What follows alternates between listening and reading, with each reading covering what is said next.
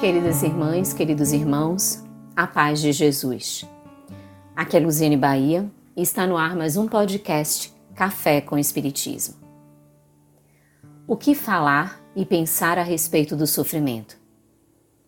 Como perceber esta temática sob o olhar de Jesus? O Espírito Joana de Ângeles, no seu texto Jesus e Sofrimentos, traz reflexões sobre este fator que envolve tanto as nossas emoções e os nossos sentimentos. A seguir, trechos da benfeitora. Quando procurado pelos portadores de enfermidades, Jesus sempre os inquiria se realmente desejavam a saúde ou criam que ele os poderia curar. Era de fundamental importância para o restabelecimento do enfermo a sua segurança íntima sobre estes dois requisitos: querer e crer. Complementando-se um no outro, tornam-se essenciais para o restabelecimento físico e psíquico do candidato à cura. O querer em profundidade, sem reservas, altera completamente o quadro psicofísico do indivíduo, que se transfere do estado inarmônico em que se encontra para o de equilíbrio, auxiliando o organismo na restauração dos seus equipamentos danificados. A doença não é mais do que um sintoma do desarranjo do espírito, em realidade, o portador da mesma. O ato de querer libera-o dos elementos perniciosos, geradores dos distúrbios que se apresentam na emoção, na mente e no corpo.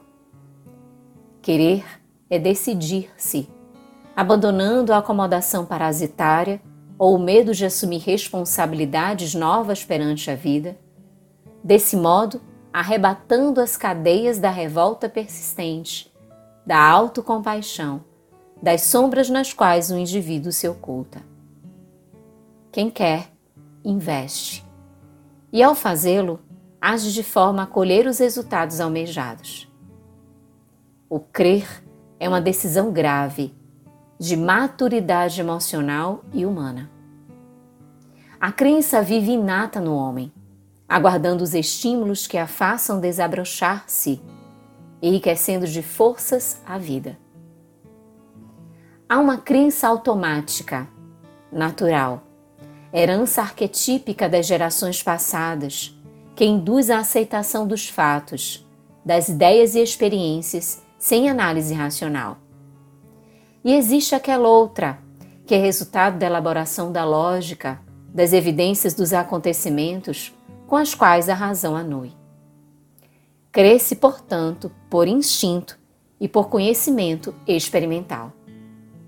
Quando se quer, despojado de dúvida, a crença no êxito já se encontra no bojo do desejo exteriorizado. O receio aí não tem guarida nem as vacilações produzem desconfiança. A paisagem mental irisa-se de luz e os componentes da infelicidade se diluem sob os raios poderosos da vontade bem dirigida. Querer e crer conduzem à luta, mediante a decisão de sair da furna sombria para o campo do êxito.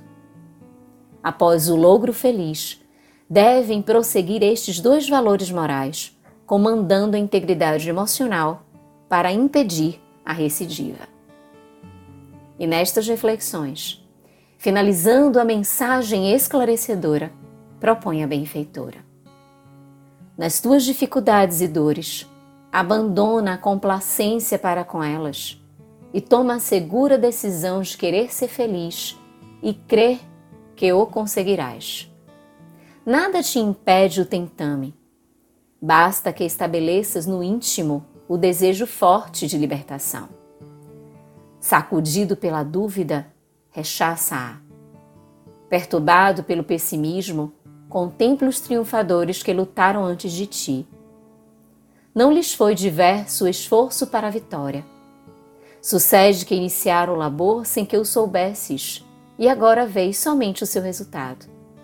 Ademais, apela para Jesus com firmeza, certo de que a tua rogativa não ficará sem resposta.